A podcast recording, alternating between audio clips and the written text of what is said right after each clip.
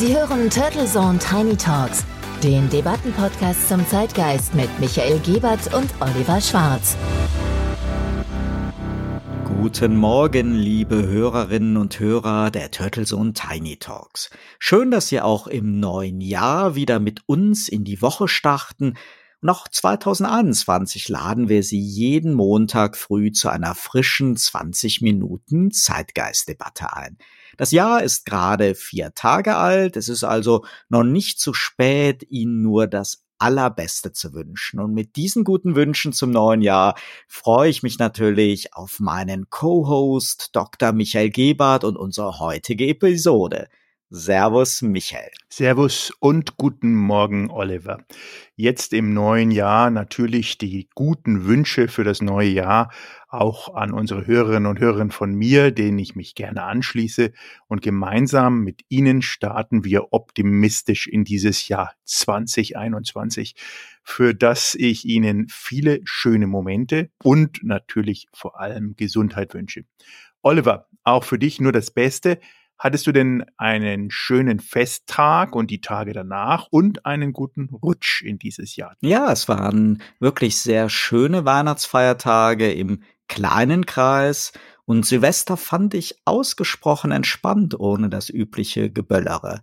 Und ich bin bei dir, das Wichtigste ist, dass wir mit Optimismus nach vorne blicken, selbst wenn Corona natürlich mit uns ins neue Jahr reingerutscht ist und ja uns auch an dieser Stelle sicher weiter beschäftigen wird.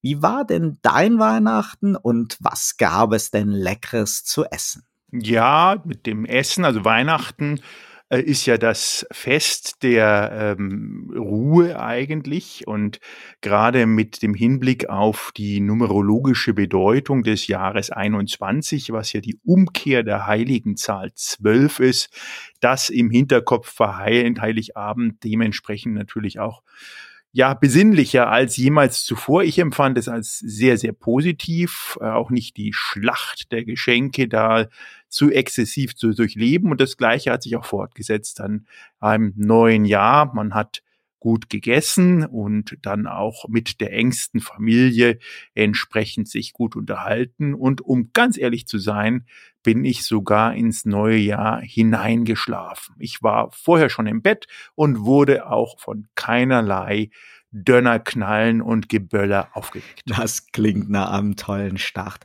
Ich möchte übrigens noch einen Dank loswerden, bevor ich es vergesse. Vielen Dank an alle Leute bei DHL, UPS, DPD und Co. für den Rieseneinsatz, dass alle Geschenke und die Weihnachtspost pünktlich angekommen sind. Durch den Lockdown gab es ja noch einmal ein großes zusätzliches Aufkommen an Paketsendungen für alle Last-Minute-Weihnachtsgeschenkekäufer die ja nicht mehr im Einzelhandel stöbern konnten. Ja, da sagst du was. Und das ist natürlich das große Wehklagen, denn für den lokalen Einzelhandel ist ja auch wegen dem Lockdown oder vielleicht vor allem ein Großteil des wichtigen Weihnachtsgeschäftes weggebrochen. Also das ist ja nicht nur die Spielwarenindustrie und die Entertainmentindustrie, sondern da hängt ja sehr, sehr viel dran. Und die Online-Situation war in dieser aktuellen Lage für die meisten Menschen nicht nur der bequemste und günstigste Weg, um an die Geschenke zu kommen, sondern auch schlichtweg der einzigste. Und mit dieser Alternativlosigkeit sozusagen, ähnlich wie bei dem systemrelevanten Lebensmittelhandel, fragt man sich, was hinter den Kulissen denn das für Auswirkungen hat und wie viele Mitarbeiter in den Lägern, in dem Versand und in der Logistik sozusagen dort extra Schichten auch wirklich abarbeiten mussten. Ja, und dafür haben die CDU-Abgeordneten Jung und Hase mit ihrem Positionspapier Pakt für lebendige Innenstädte dann uns ja pünktlich vor Weihnachten noch eine Debatte geschenkt, die medial dann eher so unter der Headline Paketabgabe für Online-Versender rettet den lokalen Einzelhandel lief und doch für einiges Kopfschütteln gesorgt hat, aber auch für Zustimmung ja, bis dann die Festtage uns allen die besinnliche Gelegenheit gegeben hat, darüber doch noch ein paar Tage länger nachzudenken. Ja, Gott sei Dank, Gott sei Dank. Also dieses Papier ist ja, sagen wir mal, jedem, der so ein bisschen die digitale Infrastruktur und die Randbedingungen und die strukturellen Probleme vielleicht länger kennt, wie du und ich, dann doch ähm, sehr, sehr, ja, unterschiedlich angekommen, sage ich mal. Die spannende Frage ist ja, wie wirklich diese strukturellen Probleme im Einzelhandel durch eine Art Zwangsabgabe auf E-Commerce-Sendungen überhaupt gelöst werden sollten. Und trotz der verlängerten Zeit zum Reflektieren sage ich dir ganz ehrlich, sowas wie ein Innenstadtfonds, der konkret dann finanziert werden soll durch diese Paketabgabe, aber auch andere Quellen, ist für mich jetzt noch nicht so ganz wirklich schlüssig. Und auch die Einzelhandelsverbände haben sich ja da doch sehr zurückhaltend und ablehnend geäußert. Schaut man mal in das Papier hinein, was die beiden Mitglieder des Bundestages dort auch publiziert haben am 19.12., also schon fast kurz vor Weihnachten als vorgezogenes Weihnachtsgeschenk, liest sich die Einleitung wirklich so, als wenn es mit Floskeln und Copy-Paste zusammengestellt wäre. Das sind alles Sätze, Ausdrücke von sozusagen möglichen dramatischen Szenarien, die schon damals in der Otto Beisheim Kollegium Stiftung diskutiert wurden, 2007, 2008, 2012, 2014. Also das sind alles keine neuen Erkenntnisse. Und ich bin da schon fast der Meinung, dass die beiden, der Herr Hase, der ja aus dem Wahlkreis Höchsenlippe 2 kommt und der Herr Jung, der auch äh, von einem Wahlkreis kommt, der eher ländliche Umgebung hat, also nämlich Konstanz und den Landkreis Konstanz, dass die beiden sich da so ein bisschen in der Euphorie einer möglichen guten Adaption in der Presse haben leiten lassen und noch gar nicht mal so richtig drüber nachgedacht haben, was denn da ihr Papier wirklich dann auch in Realität bedeuten sollte. Ja, man kann ja im ersten Moment zumindest mal verwundert denken, endlich macht sich mal jemand um die kleinen Ladenbesitzer und eine mögliche Insolvenzwelle im stationären Einzelhandel sorgen und will für Chancengerechtigkeit sorgen. Es kann und darf ja nicht sein, dass die E-Commerce-Giganten wie Amazon wenig Steuern zahlen und Tante Käthes Wolllädchen alle Lasten trägt, hohe Mieten zahlt und zu Preisen ankauft, zu denen Online-Händler verkaufen. Und so erklären sich dann auch die vergleichsweise wenigen positiven Stimmen zu dem überraschenden Vorschlag der CDU-Herren. Doch wenn man zweimal nachdenkt, dann wird man ja schnell feststellen, dass das Papier für alle diese Probleme keine Lösung bietet. Die Paketabgabe verhindert weder Steuerschlupflöcher von globalen Konzernen noch die horrenden Innenstadtmieten oder das Erodieren vernünftiger Händlermargen in einem früher mal zweistufigen Vertriebsmodell. Und es bringt im besten Fall in einem aufwendigen Umlageverfahren Geld in die Töpfe von Städten und Gemeinden für ihr Stadtmarketing und an den prächtig dekorierten Fußgängerzonen als attraktiver Kundenmagnet freuen sich dann vermutlich wieder die üblichen Verdächtigen, nämlich immer die gleichen Filialisten, die sich als einzige noch die Ladenmieten in 1a oder 1b Lagen leisten können. Und das aus der Innenstadt längst verdrängte Wolllädchen dürfte kaum von dem Innenstadtfonds, so wie er in dem Papier beschrieben wird, profitieren, geschweige denn ja seine Probleme gelöst bekommen. Ja, also das, das Papier, wenn man sich das anschaut und durchliest, hat doch eine gewisse Romantik. Man, wenn man die Augen schließt, dann denkt man sich wirklich in die 60er, 70er Jahre maximal zurückversetzt, wo die Innenstadt auch noch wirklich das war, was man sich halt unter einer Innenstadt seit jeher vorgestellt hat. Und Innenstadt ist ja historisch auch in den Köpfen über die Generation Regionen als das Zentrum, da wo man auch die Waren bekommen hat, wo man nicht lange anstehen musste, wo auch alles mehr oder weniger verfügbar war auch wirklich bei den Leuten auch so eingebrannt. Was allerdings die beiden Herren wirklich vergessen ist, dass wir in den letzten 20, 25 Jahren eine dramatische Veränderung haben im Bereich der des Einkaufens im Bereich der Wahrnehmung. Und wenn man sich allein mal die Werbevolumina anschaut, und das sind ja Fakten, dann ist ja nicht nur die Werbung Richtung Online gewachsen, sondern noch dramatischer Richtung reine Mobilwerbung auf den äh, entsprechenden Smartphones. Und ich erinnere mich wie heute daran, als Amazon auf den Markt kam, wie der Deutsche Einzelhandelsverband, geführt von den Buchhändlern, schon fast hochnäsig, trotzig oder schon fast wirklich arrogant gesagt hat, naja, wir glänzen mit Beratung vor Ort. Die haben nicht die Skalierung erkannt, die haben nicht das Thema Customer First erkannt und die haben auch nicht das Thema Umtauschmöglichkeit erkannt. Und so ähnlich kommt mir das vor wie ein etwas trotziges, nicht durchdachtes Papier, wie man die Innenstädte retten kann geschweige denn retten will, denn zum Beispiel das Thema Mobilität in den Innenstädten ist jenseits von gelöst. Wir wissen ja beide, dass die Großstädte vollgepfropft sind mit Autos oder wegen jetzt Hamburg, Frankfurt, München oder Berlin anschauen, dann sind ja nicht nur die Pläne, sondern Stichweg wirklich auch die umgesetzten Maßnahmen bereits so, dass die Autos aus der Stadt raus sollen. Und wenn die Autos aus der Stadt raus sollen, dann wie sollen die Leute aus der Stadt in die Stadt kommen, außer mit den öffentlichen Verkehrsmitteln, die zumindest teilweise weniger zuverlässig sind als alles andere. Also insofern in allen Punkten wirklich löchrig, und in der Umsetzung dann auch noch, wie du bereits erwähnt hast, eigentlich wirklich ein wieder ein Monstrum an Formalismus und auch Beamtentum, denn dieser Fonds muss natürlich gemanagt werden, muss verteilt werden. Ich kann mir schon die Formulare vorstellen, um sich da äh, anzumelden. Das wird wahrscheinlich ähnlich flix und auch ohne irgendeine Online-Möglichkeit gehen ähm, dass dann der Tante Emma Laden um die Ecke da vielleicht eine entsprechende Leistung bezieht. Also ich glaube, da muss etwas anders rangegangen werden. Ich bin ein großer Fan der Innenstadt. Ich bin auch ein großer Fan der Individualläden. Aber ich glaube, mit dieser Maßnahme werden wir diesen gordischen Knoten nicht lösen können.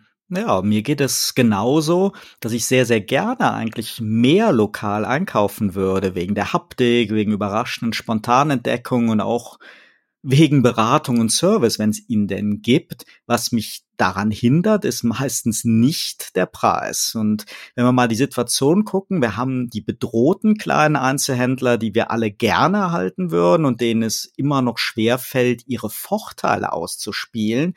Dann haben wir die reinen Online-Händler, ja, die sich alle so am Service in der Logistik von Giganten wie Amazon messen lassen müssen, sich damit auch alle sehr schwer tun. Das ist ja wie eine Pyramide. Also da ist ja auch nicht alles Gold, was glänzt. Und wir haben die Multichannel-Filialisten Listen mit Online-Shop und vielen Filialen vor Ort, die eigentlich derzeit in der Lage wären, das beste, serviceorientierteste Kundenerlebnis zu bieten. Ja, und dann haben wir ein großes Problem für alle Einzelhändler und das sind die Hersteller, die ihr ehemals mehrstufig indirektes Geschäftsmodell längst zu den Akten gelegt haben und nicht nur eigene Flagship-Stores vorhalten, sondern auch mit Begeisterung im Internet direkt an Endkunden verkaufen. Und es hat sich also viel getan, wie du es auch schon gesagt hast, in der Angebotslandschaft für den Endkunden. Nur der Einzelhandel, der lebt irgendwie noch notgedrungen oder selbst verschuldet in also einer antiquierten Welt der Saisonorder und dem Denken, ja, der Kunde hat die Wahl aus dem, was noch bei mir im Laden ist. Und zur Not machen wir halt noch einen schönen Sale, wie der Schlussverkauf ja heute neudeutsch heißt. Und die Zeiten sind aber halt vorbei, dass ich bereit bin, mir einen Anzug zur Not in der falschen Größe zu kaufen und dann zur Änderungsschneiderei zu rennen oder mir einen Verkäufer vorflunkern kann, das gibt's vom Hersteller nicht in ihrer Größe. Wir alle sind halt eben heute bestens vorinformiert und verfügen mit dem Smartphone über höchste Lagerbestands- und Preistransparenz. Und was wir brauchen, ist Service, Service, Service. Und selbst wenn Amazon nicht immer äh, perfekt ist. Kleinere Online-Händler sind schon gar nicht und viele Filialisten auch nicht. Da muss ich doch als Einzelhändler umdenken und meine Chancen besser nutzen. Und das geht nicht nur primär mit einem Webshop, sondern vor allen Dingen mit kreativen Konzepten vor Ort. So ist es. Also ich, ich gebe immer gerne auch ein Beispiel in unserem Podcast. Und eins, was glaube ich ganz gut funktioniert, ist das Thema Uhren und Schmuck. Und wir wissen ja, Uhren und Schmuck sind traditionell die Juweliere, die auch in den Innenstadtläden und in den Lagen der Innenstadt immer Premium 1A-Lagen haben und müssen, weil sie zum Beispiel sonst nicht die großen Marken oder Monobrands vertreten können. Und was in den letzten Jahren dort passiert ist, ist ganz spannend, denn das Einkaufserlebnis, wenn man sich Uhren zum Beispiel kauft, ist nicht mehr, dass man ein Potpourri an verschiedenen Uhren haben möchte, weil vor Ort der einzelne Verkäufer oder die Verkäuferin gar nicht mehr genau dieses Detailwissen hat, sondern vielleicht über Preis oder eben auch dir nur sagen kann, leider ist das im Moment nicht verfügbar, weil aus was auch immer für Gründen, sondern, und das kommt auch aus USA, gerade aus Lagen wie New York, wo wirklich die Mieten verdammt teuer sind, dass sich diese exklusiven Geschichten gar nicht mal an der, aus der Front heraus bewegen in den ersten, zweiten Stock oder nach hinten in eine Art Living Room, in so eine Art Wohlfühlatmosphäre, wo man nicht nur den Kunden mit dem Brand entsprechend ausstatten kann, sondern auch das Einkaufserlebnis zu, nicht zur Pflicht macht, sondern wirklich zu einem entsprechenden tugendhaften Erlebnis. Eine der Marken, die das in München ganz klar gegangen ist, ist Audemars Piguet, die einen Laden hatten und auch weiterhin vertreten werden von vielen Juwelieren. Aber ihr eigener Laden ist kein Laden, sondern ist in der Nähe der Haupteinkaufsstraße mehr oder weniger eine Wohnung in die man gehen kann mit Terminen und wo man das Einkaufs- oder zumindest das Branderlebnis völlig anders auch erleben kann. Das ist ein gutes Beispiel und ich kann nur noch mal sagen, also wer an die Idee aus diesem Positionspapier glaubt, der meint halt auch, dass temporär gesenkte Mehrwertsteuer die Corona-Probleme und Lockdown-Folgen der Wirtschaft mindern oder dass Mehrwertsteuersätze, Pendlerpauschalen und Kaufprämien für Elektroautos die Umwelt retten. Der Ansatz unterstellt uns als Konsumenten immer wieder, dass wir entweder wegen ein bis zwei Euro Paketabgabe statt beim geliebten Amazon zu kaufen und doch wieder lieber in die Stadt fahren und doch dann mit einem Mehrfachen an Parkgebühren vergnügt shoppen gehen oder dass uns das dann so viel mehr Spaß macht, weil die Städte künftig mehr Geld für tolle Marketingaktionen haben. Das verkennt aber im gefühlten Jahr 100 nach Beginn des Einzelhändlersterbens und dem Boom des E-Commerce, dass es den Kunden nicht primär um den absolut günstigsten Preis geht und dass Amazon und Co. mir ja auch keine Stadtfeste oder Hüpfburgen aufbauen, wenn mein Paket geliefert wird. Die Handelsstruktur in den Innenstädten wird, wird nicht dadurch besser, dass Fußgängerzonen neu gestaltet werden, so schön wie das auch ist. Aber wenn nur noch Primark, Sarah, H&M und Douglas sich die Ladenmieten leisten können oder wollen, dann bleibt das Point-of-Sale-Erlebnis einfach sehr, sehr einseitig. Und ich glaube, wenn das, wenn das, das Beste an dem Papier, wenn wir jetzt mal positiv, wir wollen ja positiv ins neue Jahr starten, ist einfach die Aufmerksamkeit mal auf die großen Probleme des Einzelhandels zu lenken. Und wenn man jetzt wirklich mal an so eine Paketabgabe glaubt, könnte vielleicht eine sinnvolle Idee sein, wenn man sich mal so das Amsterdamer Modell ansieht, so die Bündelung aller Paketlieferungen auf ein gemeinsames city-taugliches Sammeltransportsystem. Und wenn man das ein bisschen modifiziert und wird sagen, da nimmt man einen Teil der Gebühren pro von der Distanz eintreffenden Paket, um zum Beispiel dem lokalen Einzelhandel ein kostenfreie Same-Day-Lieferung an regionale Kunden zu ermöglichen, dann wäre das vielleicht mal eine kreative Idee. Aber ich glaube, da sind wir noch momentan weit in der Debatte von entfernt. Auf jeden Fall. Und ich glaube, der, das Ganze muss ja vom Markt kommen. Der Markt kann, und das haben wir über die letzten Jahrzehnte gelernt, mit aufgezwungenen Maßnahmen, gerade von Papieren, die gerade mal dreieinhalb Seiten lang sind, nicht überleben, sondern der Markt selber generiert sich aus dem, was der Kunde möchte. Und ich glaube, der Kunde für den Einzelhandel in den Innenstädten ist nicht verloren. Er muss nur wieder neu entdeckt werden. Und der Kunde möchte einkaufen, das Volumen ist da, die Gelder wollen bewegt werden. Und gerade Corona gibt den Einzelhandel in der Innenstadt eine Riesenchance für 2021. 2021. Denn die Leute sind gierig rauszugehen, wieder zu fühlen, Empathie zu erleben, emotional einzukaufen und Umsatz zu machen. Ja, es bleibt spannend und dem echten kleinen Einzelhändler wäre es wirklich zu gönnen, dass hier ein erfolgreicher Plan entsteht, dass sie wirklich ihre eigenen Stärken nutzen und ja, die Zeit des Lockdowns wirklich dazu verwenden, um kreative Pläne zu schmieden. Und ja, dann freuen wir uns sicher alle auf wirklich ein Shopping-Erlebnis dann in 2021. So machen wir das. Und wenn Sie, liebe Hörerinnen und Hörer, auch vielleicht den ein oder anderen Tipp haben, wir sind über WhatsApp erreichbar, können Sie uns mitteilen, wie denn Ihre Einschätzung zu diesem Thema ist. Michael, alles Gute, dir eine schöne erste Januarwoche und dann bis zur nächsten Episode. Ciao. Turtle Zone Tiny Talks, der Debattenpodcast mit Michael Gebert und Oliver Schwarz. Immer zum Wochenstart auf allen Podcast-Plattformen und auf turtlezone.de.